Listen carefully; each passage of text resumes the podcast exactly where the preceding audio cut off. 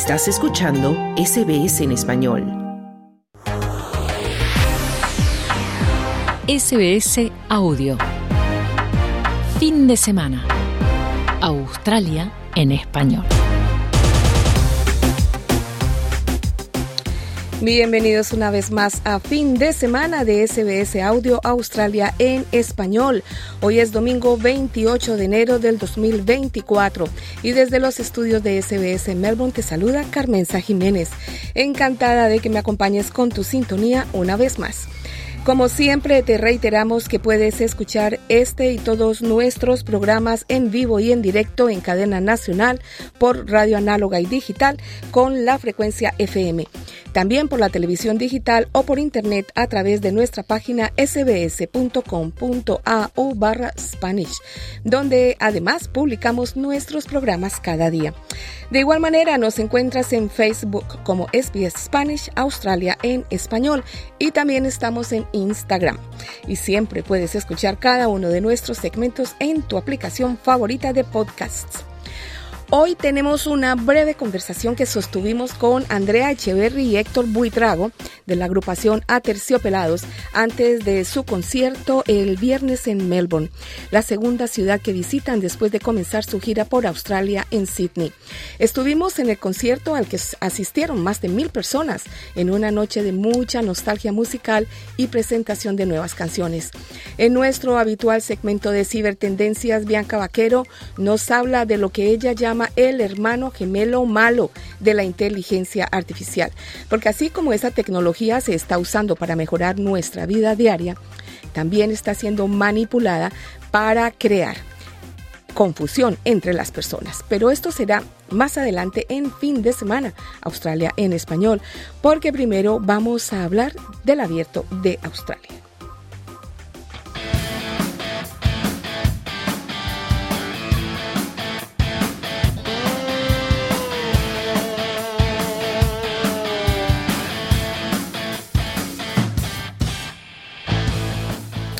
Y hoy termina el abierto de Australia con una final, digamos que inesperada, ya que el favorito Novak Djokovic fue eliminado en la semifinal por un jovencito de 22 años, el italiano Yannick Sinner, quien ahora se enfrentará al ruso Danil Medvedev por el primer trofeo de Grand Slam del año.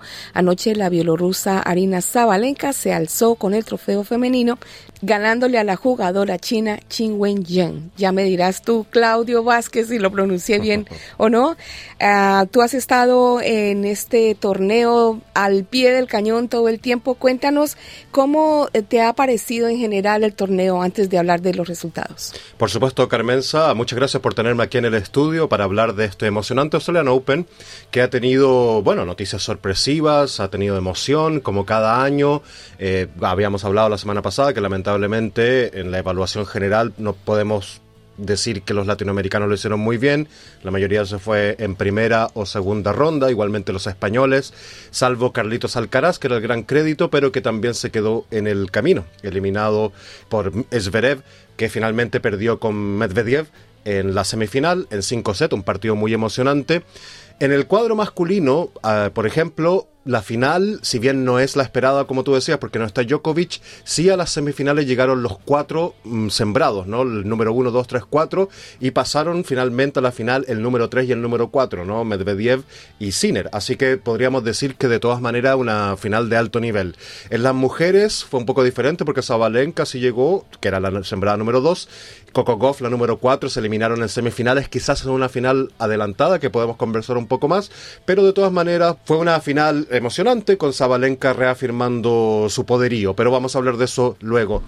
Yo creo que este Australian Open mostró un cambio quizás generacional. Se está viendo que finalmente los jóvenes, ¿no? Los más jóvenes, esa generación que tiene 20 a 22 años, está dando un paso adelante, ya no tiene ese temor reverencial que quizás le tenían la generación intermedia, que es la de Tsitsipas, la de Zverev, la de Medvedev también, a los grandes como Djokovic, Nadal y Federer, que ya no está obviamente, y se ve que juegan con más descaro, ¿no? Eh, tienen potencia física, técnica, más atrevidos. Sí, justamente esa una juventud atrevida, tal como tú dices, y que no tiene miedo a vencer, porque muchas veces el tenis, como es un juego también muy psicológico, los digamos, los más experimentados pueden, pueden imponer, ¿no? Ese, no solo la experiencia, los golpes, la técnica, sino también tener esa cabeza para aguantar tantas horas durante un partido, en una final donde hay mucho nerviosismo, que ayer se vio quizás un poco en la final femenina, donde Zabalenka, más experimentada,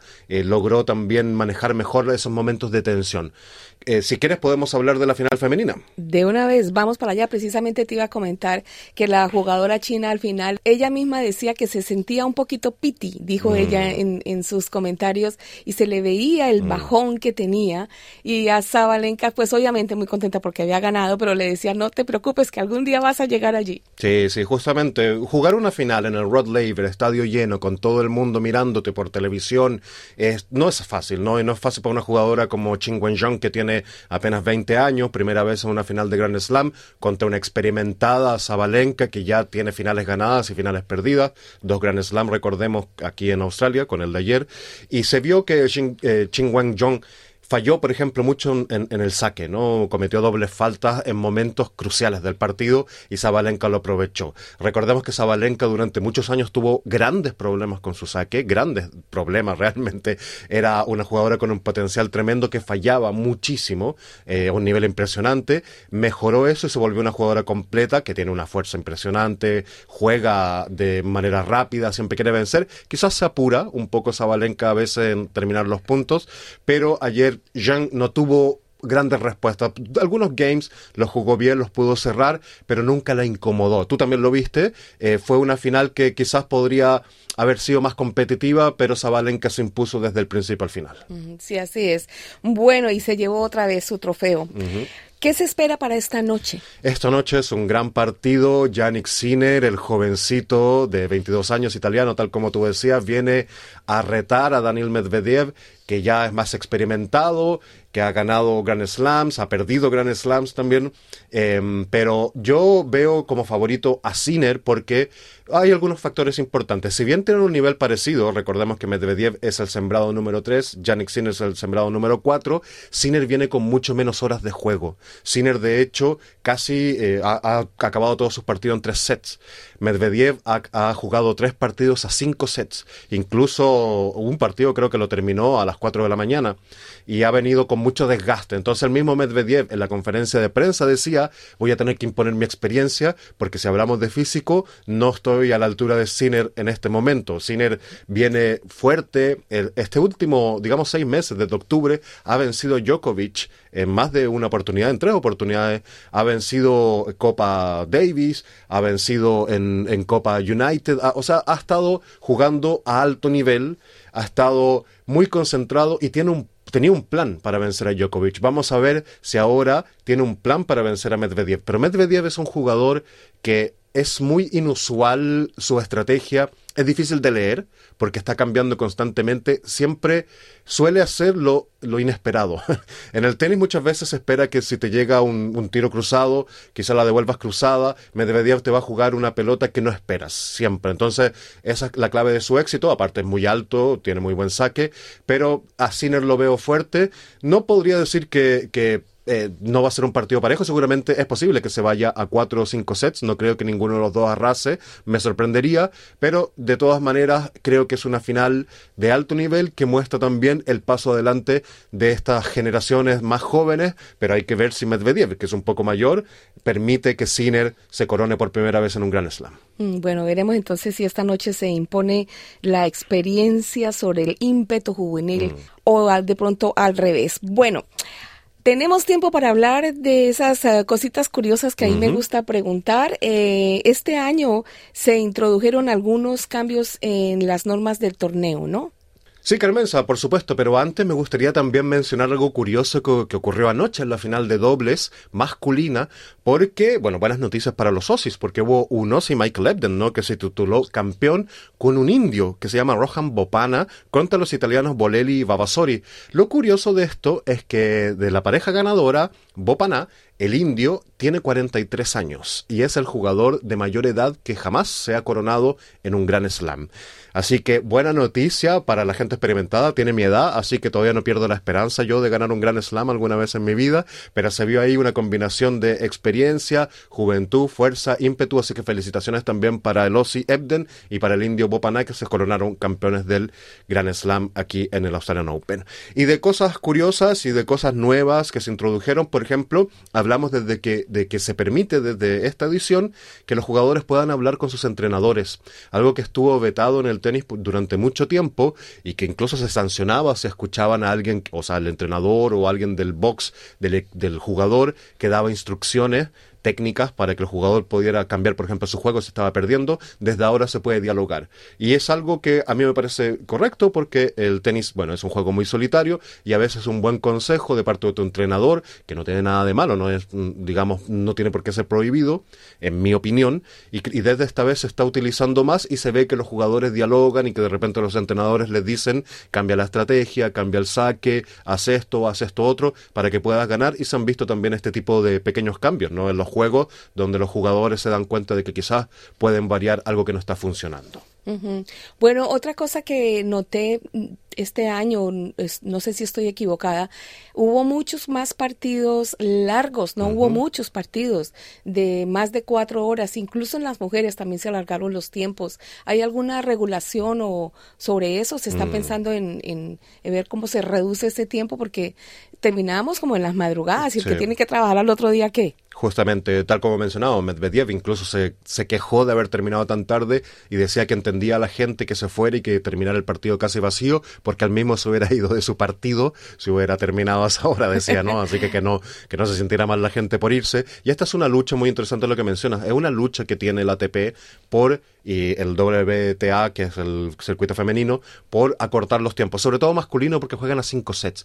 Y el problema es que se introdujo, por ejemplo, en el quinto, el quinto set el super tiebreak, ¿no? A 10 puntos. Antes se jugaba a games y el que tenía que ganar por dos ¿no? games al otro, se podía alargar muchísimo, juegos de cinco horas, interminables, una tortura. Y ahora, como te digo, se, impuso el super tiebreak, pero ni siquiera se ha logrado bajar mucho los tiempos.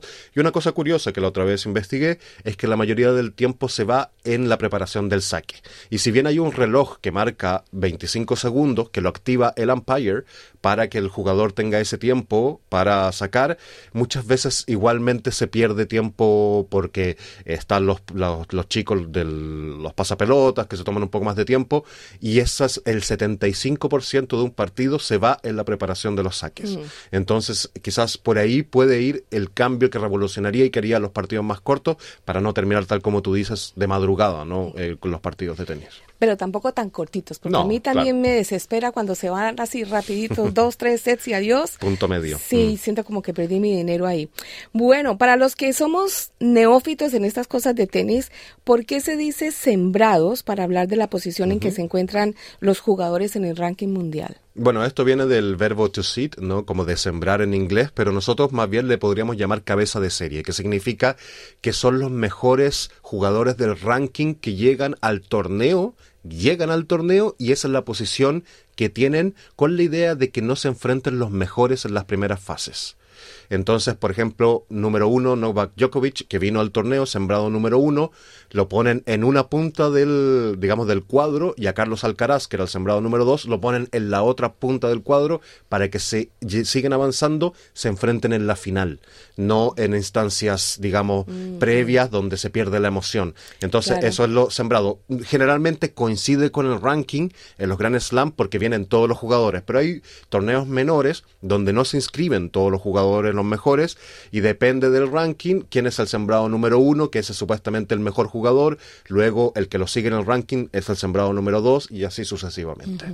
Bueno, y finalmente, ¿Por qué se le llama el deporte blanco? Se le llama el deporte blanco porque, bueno, este fue un juego que inició con la aristocracia, es, de origen francés, ¿no? El tenis, y lo jugaba, como decía, ¿no? Los, los nobles, y se jugaba de vestido de blanco, ¿no? Porque eso representaba la aristocracia, la nobleza, y eso fue cambiando con el tiempo, salvo en Wimbledon, ¿no? Donde todavía la tradición dice que los jugadores se tienen que vestir de punta en blanco, desde las zapatillas hasta la, la gorra que utilizan, todo debe ir en blanco, porque, bueno, es un juego tradicional, Wimbledon es el torneo más tradicional, también se le llama deporte blanco porque es un deporte correcto, de caballeros, de gente, de mujeres eh, de buena educación, que nos reclaman, no como el fútbol, pero mayormente viene por eso, porque tradicionalmente se jugaba así, y una pequeña... Eh, digamos, cambio que se hizo en Wimbledon, muy bienvenido, fue que a las mujeres se les permite utilizar ropa interior de otro color porque era muy incómodo para las mujeres también cuando tenían su periodo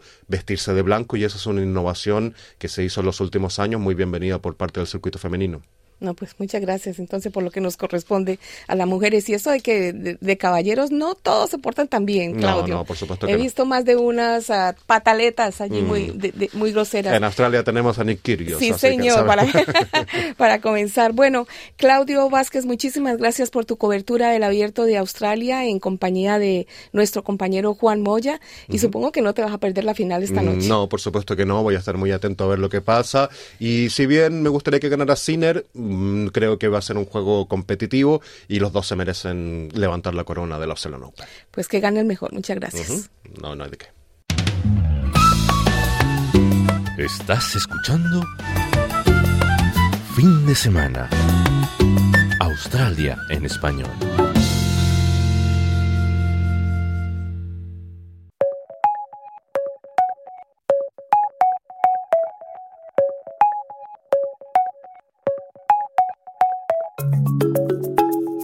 Si alguna vez has visto una película de la Guerra de las Galaxias, estarás familiarizado con el concepto de el lado oscuro de la fuerza, o cuando un gran poder es utilizado también para hacer el mal. Pues bien, algo similar está ocurriendo con la inteligencia artificial, que ha revolucionado nuestro mundo de mil maneras y la forma como ésta es utilizada para engañar y manipular. Hoy dedicaremos nuestro segmento de cibertendencias a este tema. Bianca Vaquero, muy buenas tardes y hablemos de ese lado oscuro de la IA. Hola, muy buenas tardes y bueno, pues la inteligencia artificial también está presente, como no, en la ciberdelincuencia. Y como bien has dicho, existe el bien y existe el mal en todo en la vida y por supuesto, como no, también va a existir en la inteligencia artificial. Además, esto era cuestión de tiempo. Se usa para muchas cosas la inteligencia artificial. Entre ellas, pues también para crear malware, es decir, virus, para engañarnos, para generar desinformación, para crear videollamadas falsas, bueno, para un montón de cosas. Y en la seguridad de tu hogar. Y que eh, lo más peligroso, yo creo, de todo esto es que cualquiera con un mínimo conocimiento de informática puede usar estas herramientas. Eso es lo más peligroso. Y bueno, pues todo esto no se hace desde ChatGPT porque, entre otras cosas, eh, OpenAI, que es eh, la dueña de ChatGPT, tiene unos límites, establece unos límites que impide hacer este tipo de acciones, como por ejemplo, pues eso es lo que hemos dicho, ¿no? Crear phishing o crear malware, no se puede a través de ChatGPT. ¿Qué pasa? Pues que por supuesto se han inventado otras cosas, esto no va a quedar así se hace a través de otras herramientas como las llamadas Fraud o Fraud GPT o Fraud GPT y Worm GPT.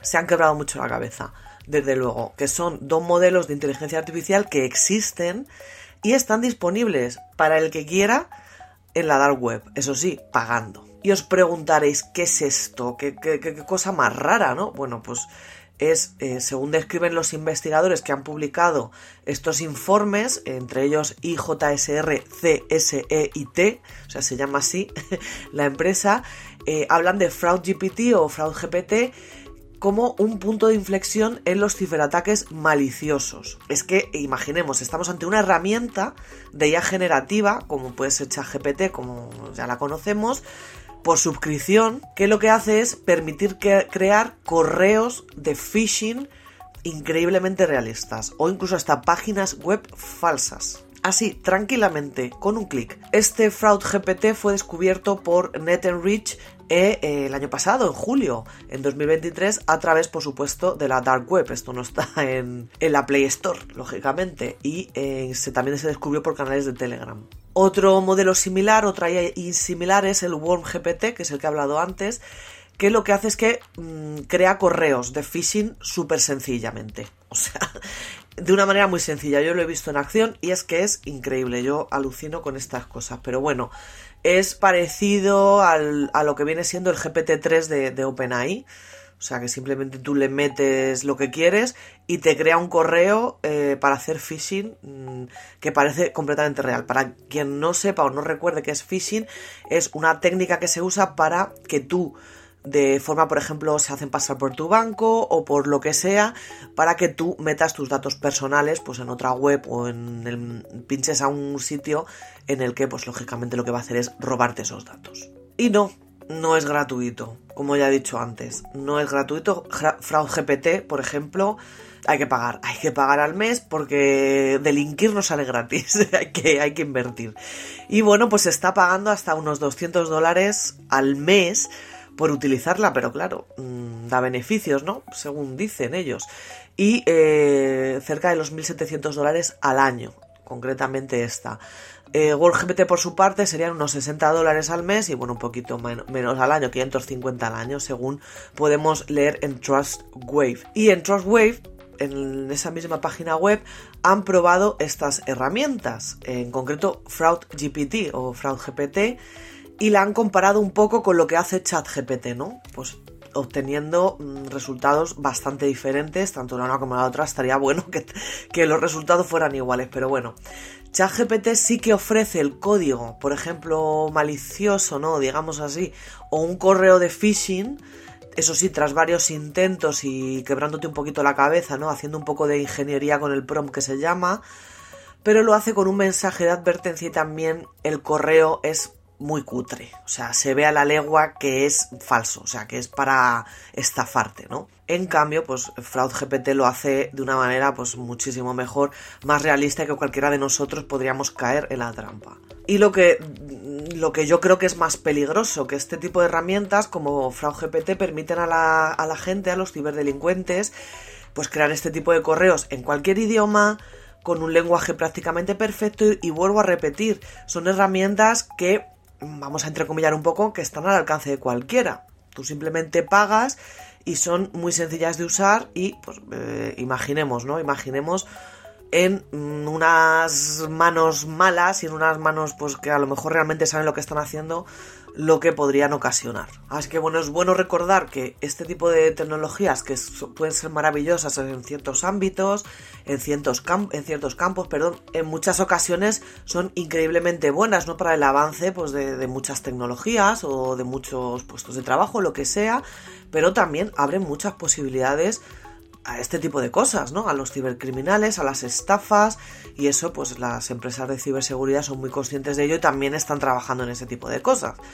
Pero bueno, es importante eso, recordar cómo todo esto va a seguir cambiando y van a cambiar las técnicas de esta gente que va a querer estafarnos y que pues cada vez hay que tener muchísimo más cuidado y muchísimo más ojo pues con los correos y con estas cosas y yo como siempre digo, no fiaros de nadie.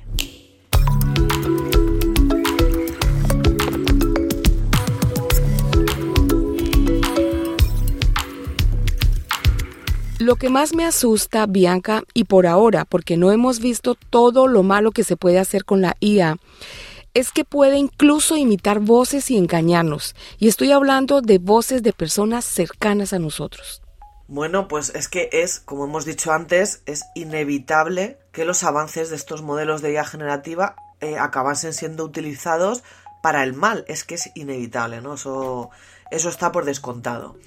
Y es precisamente una de las cosas que advertía Jeffrey Hinton, por ejemplo, que es, digamos, uno de los padrinos de, este tipo de tecnología de inteligencia artificial cuando dejó Google y mostraba una preocupación por lo que vamos a hablar a continuación, que son los deepfakes, los deepfakes en esta ocasión de audio. Estas estafas de, de digamos, falsear los audios están creciendo muchísimo. En, es que ya no digo en los últimos meses, es que en las últimas semanas Aunque eso sí, de momento es bastante complicado saber el impacto real que tiene esta tecnología en estos delitos. Pero sí que es cierto que cada vez se oyen más casos, cada vez vemos más casos y cada vez se, denuncian más casos de este tipo.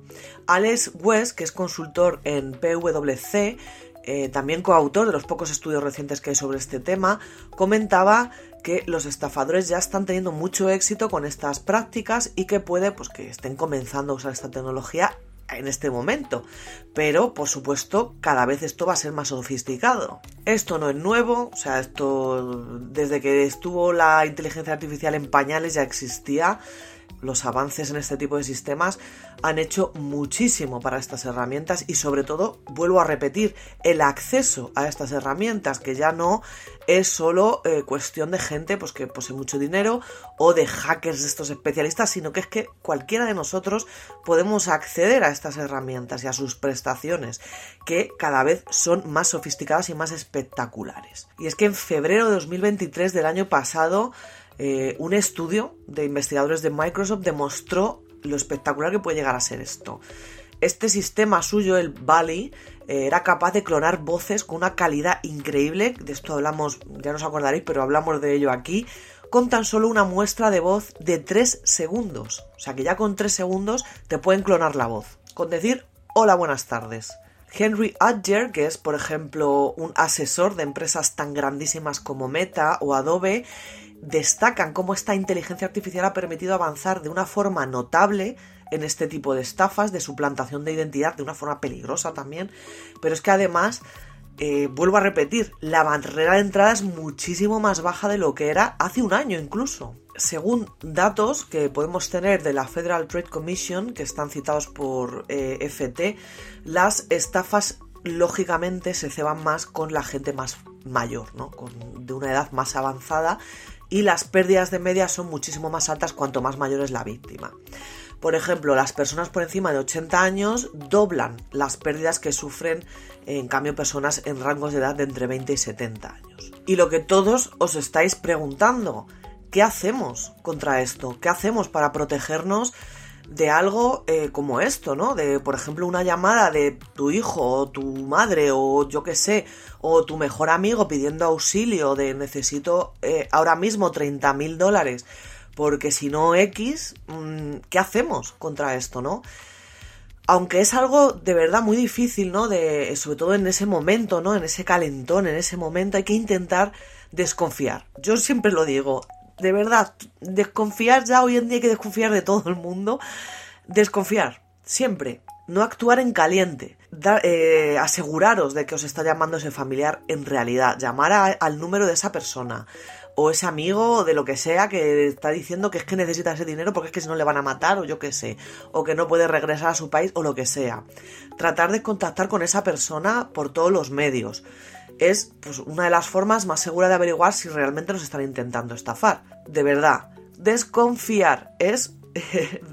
suena muy mal, pero es que es mm, lo único que nos queda, ¿no? Para un poco combatir este tipo de eh, estafas, sobre todo pues, cuando se están haciendo pasar por alguien al que queremos.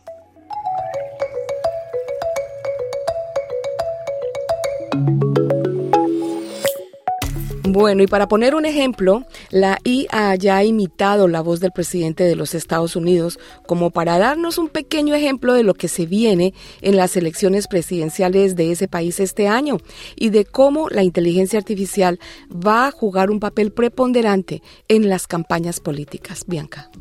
Bueno, pues como bien has dicho, seguimos hablando de estos deepfakes de audio y en esta ocasión le ha salpicado a alguien increíblemente importante que es Joe Biden, el actual presidente de los Estados Unidos, que al parecer ha sido suplantado en una llamada falsa hecha con este tipo de tecnología, con inteligencia artificial generativa de voz. Y es que uno de los mayores peligros de, del que siempre se están haciendo con los expertos es lo referente a la inteligencia artificial y el tema de la desinformación. Es que ya lo vamos a empezar a ver ahora este año con el tema de las elecciones de Estados Unidos y elecciones, recordamos, en 50 países.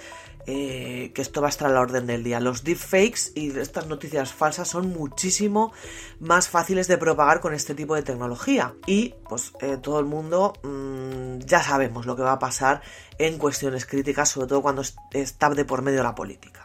Según NBC News, expone en sus redes sociales que está circulando esta llamada que hemos dicho usando un audio generado por la IA que imita perfectamente la voz de Biden. Recordemos que actualmente se están celebrando unas elecciones primarias en New Hampshire siendo pues de las primeras elecciones primarias del país de cara a las de noviembre. Madre mía, qué locura va a ser eso. En este audio lo que supuestamente ocurre es que Biden pide a sus electores que no vayan a votar a estas primarias presidenciales y que guarden esos votos para las elecciones generales de noviembre, ¿no?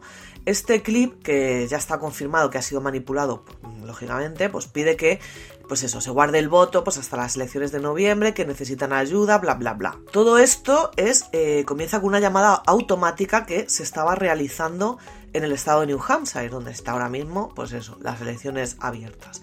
Numerosas personas reportaron estas llamadas eh, pidiendo que la gente no votara. Dentro del audio se podía decir eso, que votar solo favorece a los republicanos en su afán para volver a elegir a Donald Trump. Lo más importante de este audio es que han emulado eh, a la perfección la voz de Joe Biden, haciendo pues entender a la gente, ¿no? Que está pidiendo realmente no votar. Este mensaje también, que es algo también muy grave, termina dando el número de teléfono de Cathy Sullivan, que es una anterior dirigente del Partido Demócrata de allí en, New Hampshire. Por supuesto, la oficina del fiscal general del Estado pues, ha avisado que van a investigar esto, asegurando que podría ser un intento de manipular las elecciones a favor de los republicanos, aunque eso sí, de momento se desconoce quién ha perpetrado esto. El mensaje está claro, pues lo que hay que hacer es ignorar estos mensajes y recordar que las votaciones no afectan en absoluto a las elecciones generales. Y por supuesto, Cathy Sullivan, que también es algo bastante grave, tampoco ha dado su permiso para que, ala, venga, pongan ahí su móvil personal en ese audio. Desde la Casa Blanca, por supuesto, se han apresurado a confirmar que eso no es Joe Biden, es que no está hablando Joe Biden y, Catherine Jean-Pierre, que es la secretaria de prensa, pues ha declarado en Reuters que es falso, ese audio es falso, y que el presidente, pues, eh, ha sido lógicamente víctima de un deepfake. Es bastante obvio que esto ha sido realizado con inteligencia artificial y que además de emular la voz, que esto es, digamos, lo más preocupante, replica muchos de esos manierismos ¿no? que tiene Biden a la hora de hablar para dar como mayor veracidad a ese audio. Por su parte, pues las campañas de varios dirigentes del lado contrario han salido a negar la colaboración en este hecho. Por ejemplo, Donald Trump también ha negado que tuviera nada que ver y, bueno, pues no hay nada que relacione a nadie con, esto en, en un principio de momento. Por supuesto, no es la primera vez que se usa este tipo de deepfakes. Eso sí, repito, cada vez es muchísimo más realista, mucho más difícil de distinguir la realidad de, la, de, lo que es falso. Pero yo no sé si os acordaréis que en 2022 en Facebook circuló este deepfake del vídeo de Zelensky, actual presidente de Ucrania, en el que pues se rendía eh, eh, a Putin eh, un vídeo con su, con su era su imagen, pero mm, no era su voz. O sea que, bueno, Facebook acabó por borrar ese vídeo, pero imaginemos lo que puede estar por llegar con todos los avances en la tecnología de la IA generativa que estamos teniendo, ya no en los últimos meses, sino en los últimos días. Así que mucho cuidado con lo que estamos viendo o con lo que estamos escuchando, porque puede ser o no real.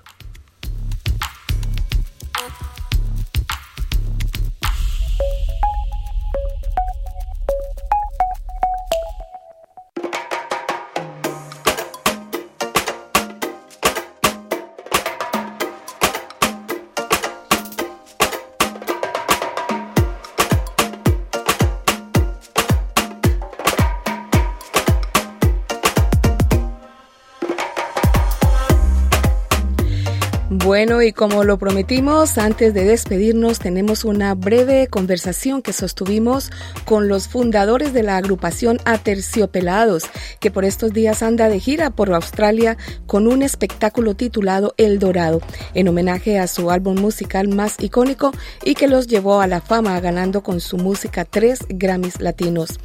Andrea Echeverry y Héctor Buitrago conversaron con Australia en español poco antes de iniciar su concierto en Melbourne y nos hablan sobre los planes que tienen para este 2024, que incluye un álbum con nuevas versiones de su icónico éxito El Dorado. Escuchemos.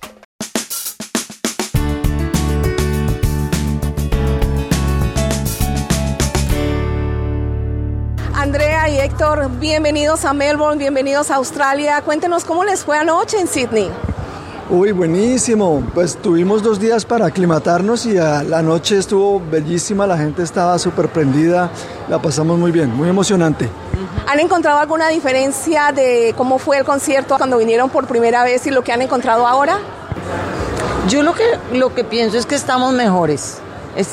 sí, no, en general, como que yo pienso que el espacio del escenario es un, es un lugar difícil y como que su merced va construyendo como que ese es su espacio.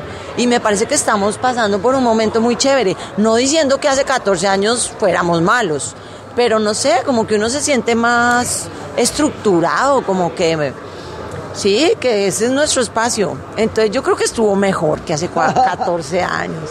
Bueno, en esta gira del Dorado, ¿cuáles son las canciones que han puesto a vibrar más a las personas? Porque yo sé que todo, todo el concierto en sí es obviamente emocionante para los que estamos acá y los tenemos de visita, pero ¿cuáles son como las canciones clave que ustedes han visto que la gente se emociona más con ellas? Bueno, pues yo veo que Colombia Connection, pues sí, ¿no? Tal vez por la, introducción, ¿no? Qué, orgulloso me siento de ser colombiano. Eh, Candela también, se ponen muy contentos. Bueno, y Florecita Roquera. A mí me parece que todo es chévere, porque está bueno que se las sepan y las canten, pero también está bueno cuando uno les muestra canciones nuevas y les explica un poco de qué disco, qué sé yo. Entonces es bonito, ¿no? Yo creo que estaban súper felices. Lo que pasa es que yo cierro harto los ojos. Entonces él es más experto en saber qué es lo que está pasando. Héctor Cibe, bueno, están eh, en Melbourne esta noche, estamos haciendo la entrevista antes del concierto y todavía les queda Brisbane. ¿Qué viene después? ¿Van a quedarse un ratito más aquí en Australia? Pues un par de días en Brisbane. Y después vamos a ir a Costa Rica, vamos a ir a Panamá, tenemos un par de cosas en México y tenemos una gira por Estados Unidos en abril, ¿sí o qué? Sí, como por las ciudades que no visitamos en una gira que hicimos eh, a comienzo de diciembre. Pero sí, el 2024, en marzo, va a salir el disco del Dorado en vivo, que fue lo que grabamos el año pasado, que han salido ya dos sencillos, eh, Mujer Gala y La Estaca, con Rubén Albarrán, y en marzo sale Bolero Falaz con Carlos Vives y el disco completo. Entonces eso es chévere y tenemos el plan en todo caso de sacar otro disco eh, a finalito de año. Bueno, perfecto, suena bastante bien y por supuesto estaremos pegados de ese nuevo eh, disco que nos estás anunciando. Un saludo final para nuestros oyentes eh, y las personas que nos siguen en Australia en español. Un saludote, qué placer estar acá Estamos así súper impresionados de los paisajes, de la belleza de las playas. Divino. Y la gente pues súper emocionada porque como que uno les trae lo que les hace falta, ¿no? Como un poquito de color, sabor, raíz, qué sé yo. Entonces pues acá nosotros eh, disfrutando también de eso. Hasta la próxima entonces, espero que no nos toque esperar 15 años más para volver a verlo. Esperamos que no, pero, pero sí... Si, son 15 años, vamos, si es el caso, vamos a estar mejores. Siempre mejor, como el vino añejo. Bueno, ellos eran Andrea Echeverry y Héctor Buitrago de Aterciopelados, quienes concluyen su segunda gira por Australia precisamente esta noche en la ciudad de Brisbane. Un abrazo a todos sus seguidores quienes llenaron los escenarios de Sydney y Melbourne. Nos contaron que fue un lleno total en ambas ciudades, más de mil asistentes en cada ciudad. Y por supuesto un abrazo también a quienes los escucharán esta noche en Brisbane. Y con esto llegamos al final de este fin de semana Australia en español. No olvides que tu próxima cita con el programa es mañana a la una de la tarde con el boletín de noticias y Australia en español. Soy Carmenza Jiménez y espero que tengas un lindo resto de domingo. Chao, chao.